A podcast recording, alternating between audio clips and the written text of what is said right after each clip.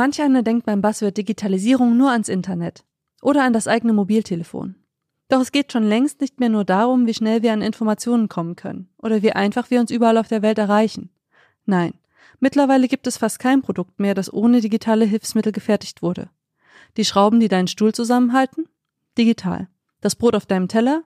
Digital. Die Zahnpasta, mit der du dir gleich nach dem Essen die Zähne putzen wirst?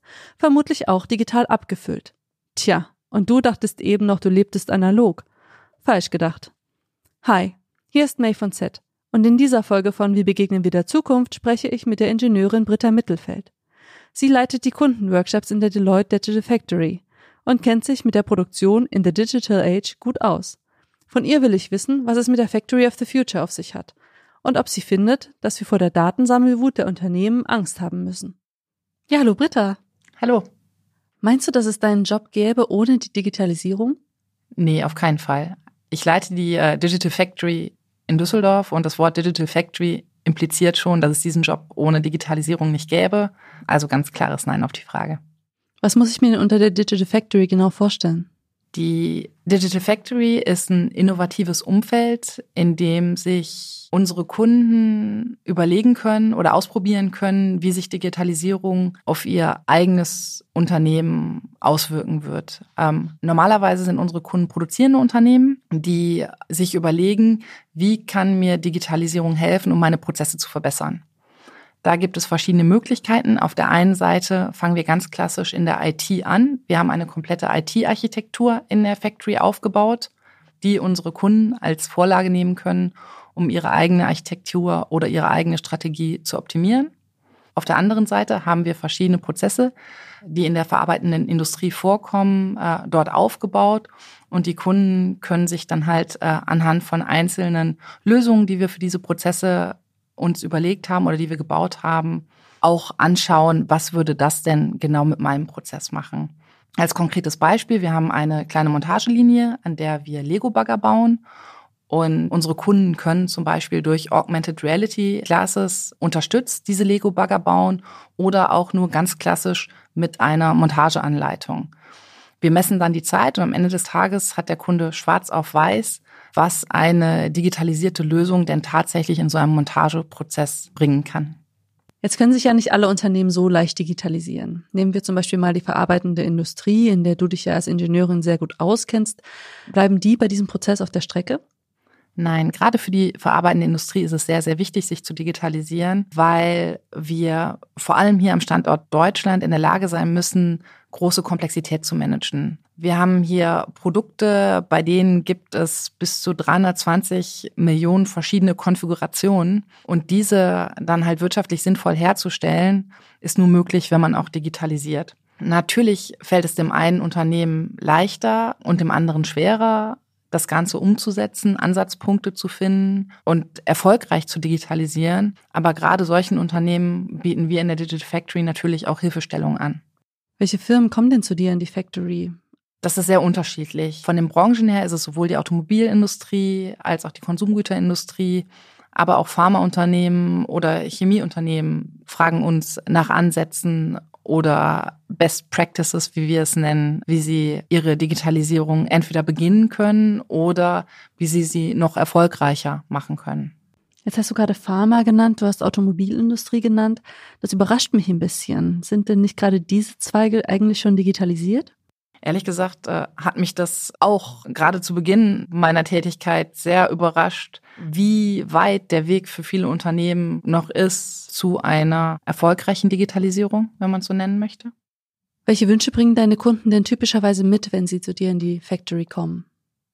Das ist sehr, sehr unterschiedlich. Manche von unseren Kunden haben ein konkretes Problem und fragen nach einer Lösung, die wir für dieses Problem finden könnten. Zum Beispiel ein Qualitätsproblem, das sie mit den Standardmethoden nicht in den Griff bekommen und wo sie nachfragen, ob es da vielleicht schon AI-basierte Lösungen gibt, die halt zu einer, zu, zu einer höheren Erfolgsquote führen können. Auf der anderen Seite haben wir auch allgemeine Anfragen, die eher in die strategische Richtung gehen. Wie sieht denn eine erfolgreiche Digitalisierungsstrategie aus? Oft auch, wie lösen andere Unternehmen das denn? Da kommt auch wieder das Wort Best Practices. Was ist denn tatsächlich ein Best Practice bei der Digitalisierung der Supply Chain heutzutage? Von daher sind die Wünsche und die Fragen unserer Kunden sehr, sehr unterschiedlich und das macht es auch so spannend. Das klingt für mich, als wüssten viele Firmen schon, dass sie sich eigentlich digitalisieren wollen, aber nicht unbedingt wie, oder? Wie gibst du denn den Kunden die richtigen Technologien an die Hand? Ich glaube, die Frage, die du stellst, ist die, die unsere Kunden auch oft stellen und die ist eigentlich nicht richtig. Wir müssen eigentlich immer viel eher von dem Problem ausdenken als von den Technologien. Was hat der Kunde für ein Problem und wie sehen potenzielle Lösungsszenarien aus? Und dann in letzter Instanz wird ausgewählt, welche Technologie ist denn dann die richtige, um diese Lösung umzusetzen. Kannst du dafür ein Beispiel nennen? Ja, wir hatten zum Beispiel einen Kunden, der gerne das äh, große Thema Supply Chain Transparenz umsetzen wollte. Das ist eh ein Thema, was im Augenblick bei vielen unserer Kunden ganz oben auf der Prioritätenliste steht. Und dort gibt es zum Beispiel verschiedene Möglichkeiten. Es gibt bereits entwickelte Software, die ein Kunde kaufen und implementieren kann. Ein Kunde kann aber auch eigens eine maßgeschneiderte Lösung entwickeln. Und wenn er bei uns in der Factory ist, dann zeigen wir ihm zum Beispiel anhand von unseren Technologiepartnern, welche Lösungen gibt es am Markt, anhand von den Lösungen, die wir selber zum Beispiel auch schon für einen anderen Kunden entwickelt haben. Wie könnte sonst eine Lösung aussehen? Und ähm, er geht dann am ersten Tag auf jeden Fall nach Hause mit einer Menge Inspiration, was er machen könnte. Und dann im nächsten Schritt arbeiten wir mit ihm ganz konkret an der Umsetzung in einem Projekt. Ist das denn eine typische Anfrage? Also diese Vision von der Transparenz? Ja, auf jeden Fall. Also die Vision der Transparenz oder die Transparenz der Supply Chain ist tatsächlich eins von den drei häufigsten Themen, die wir mit unseren Kunden im Augenblick besprechen. Ein anderes Thema, was sehr oft diskutiert wird, ist das Thema Lebenslaufakte oder Digital Twin eines Produktes.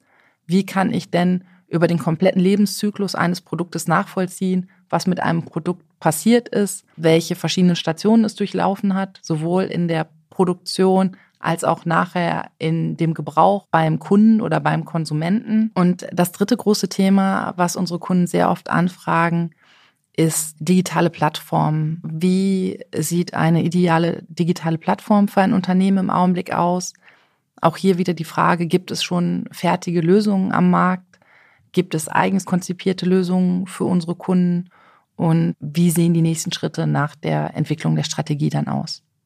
Schlussendlich geht es unseren Kunden darum, dass sie verstehen wollen oder dass sie am Ende des Tages durch Digitalisierung entweder Kosten einsparen wollen oder auch mehr Geschäft generieren. Mehr Geschäft generieren geht natürlich vor allem da, dadurch, dass sie auf einmal in der Lage sind, die Daten, die sie im Rahmen ihrer ganzen Prozessdigitalisierung zur Verfügung stehen haben, dann auch zu nutzen. Entweder indem sie zusätzliche Services zu Produkten anbieten, ihre Produkte verbessern, weil sie auf einmal wissen, wie ein Konsument ein Produkt auch tatsächlich einsetzt oder auch wirklich komplett neue Geschäftsmodelle entwickeln, die nur noch auf Basis von Daten entstanden sind. Jetzt haben ja viele Menschen genau vor diesem Schritt Angst, also davor, gläsern zu sein und nicht mehr Herr oder Herrin der eigenen Daten und Informationen zu sein. Wie schätzt du diese Sorge denn ein? Ich halte diese Sorge für durchaus berechtigt. Vor allem im privaten Bereich ist vielen Nutzern im Augenblick noch nicht klar, welche Datenspuren sie eigentlich hinterlassen, indem sie bestimmte Dienste oder bestimmte Anwendungen irgendwo in Anspruch nehmen. Man muss allerdings differenzieren zwischen den Daten, die ich als Unternehmen sammle über meine Prozesse und halt auch über die Teilnehmer innerhalb meiner Supply Chain und über die Datenspur, die ich als privater Nutzer hinterlasse. Die Digitalisierung von der Supply Chain funktioniert nur, wenn auch wirklich alle Teilnehmer innerhalb von der Supply Chain ihre Daten zur Verfügung stellen und dadurch dann auch die Prozesse verbessern. Meistens sind die Teilnehmer innerhalb von diesem Ökosystem Unternehmen, Lieferanten, Transportunternehmen. Das heißt also professionelle Teilnehmer, die durchaus wissen, welche Daten sie zur Verfügung stellen wollen und welchen Nutzen sie durch das zur Verfügung stellen dieser Daten auch bekommen. Und das unterscheidet halt auch die professionelle Digitalisierung, wenn ich das so nennen darf, oder die Digitalisierung von Prozessen von dem, was wir im Allgemeinen als Datensammelwut bezeichnen.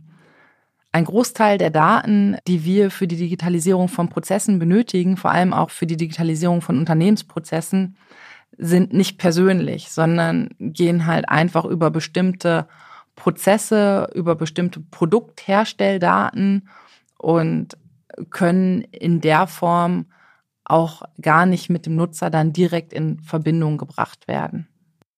Jetzt haben wir ja bisher sehr viel über die Unternehmen gesprochen. Gibt es denn auch für den Endkonsumenten positive Aspekte dieser Datensammelwut?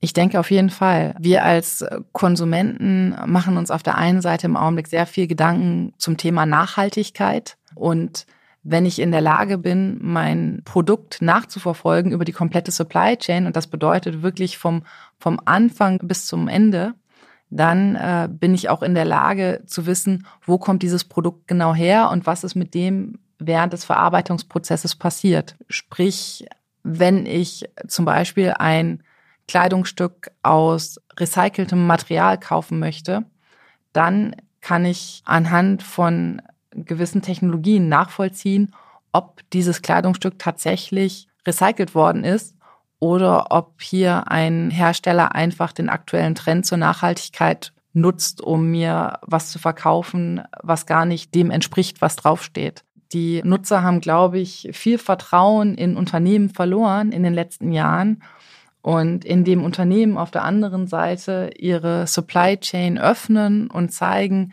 wo und wie werden Produkte hergestellt, wer sind denn die Teilnehmer in diesem Ökosystem, wie fließen denn die einzelnen Materialien innerhalb von bestimmten Prozessen kann dieses Vertrauen wiederhergestellt werden. Natürlich nicht von heute auf morgen, aber über die Zeit wird die Digitalisierung helfen, das Vertrauen zwischen Unternehmen und den Endkunden zu stärken.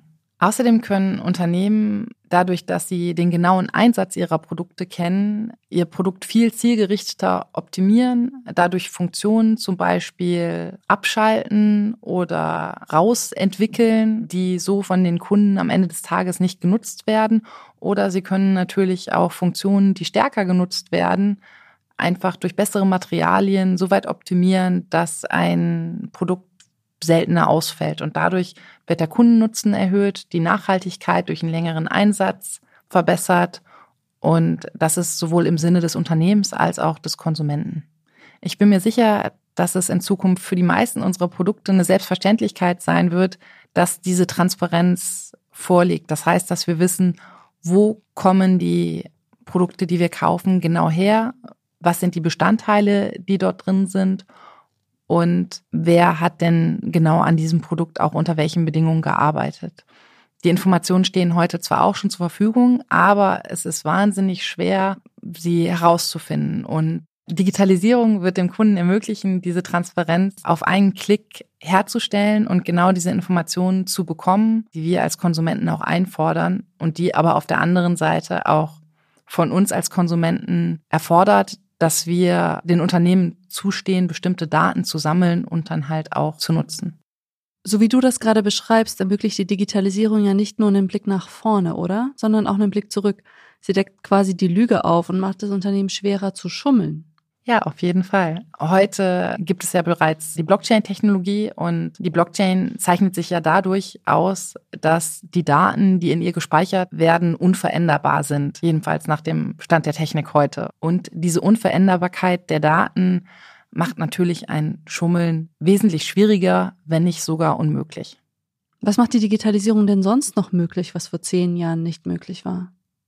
Ich glaube, am wichtigsten ist die Individualisierung des Produktes. Und zwar, dass es genau auf meine Bedürfnisse hingeschnitten ein Produkt gibt, was nur für mich hergestellt worden ist. Und am relevantesten ist das natürlich in der Medizintechnik, aber es ist überall zu sehen. Und natürlich noch, äh, dass ich jetzt die Digital Factory leiten darf. Ähm, auch das hätte es vor zehn Jahren so noch nicht gegeben. Danke fürs Gespräch. Heute sind selbst die Stühle, auf denen wir sitzen und die Jacken, die wir tragen, digital. Nämlich weil Produktion, Verpackung und Transport vielfach schon digital gesteuert werden. Kann uns die Digitalisierung die Türen öffnen, um Herstellungsprozesse und Zulieferketten besser zu verstehen? Oder birgt die permanente Vernetzung Gefahren? Britta Mittelfeld hat uns in dieser Folge ein wenig die Augen geöffnet. In der nächsten Podcast-Folge spreche ich dann mit Annika Deutsch über ein ganz anderes Zukunftsthema. Nämlich darüber, wie wichtig Diversity in Teams ist, wenn man der Zukunft gewachsen sein möchte. Und wieso Unternehmen sich bald eine Riege aus alten weißen Männern nicht mehr leisten können werden. Also, schaltet wieder ein zu wie begegnen wir der Zukunft?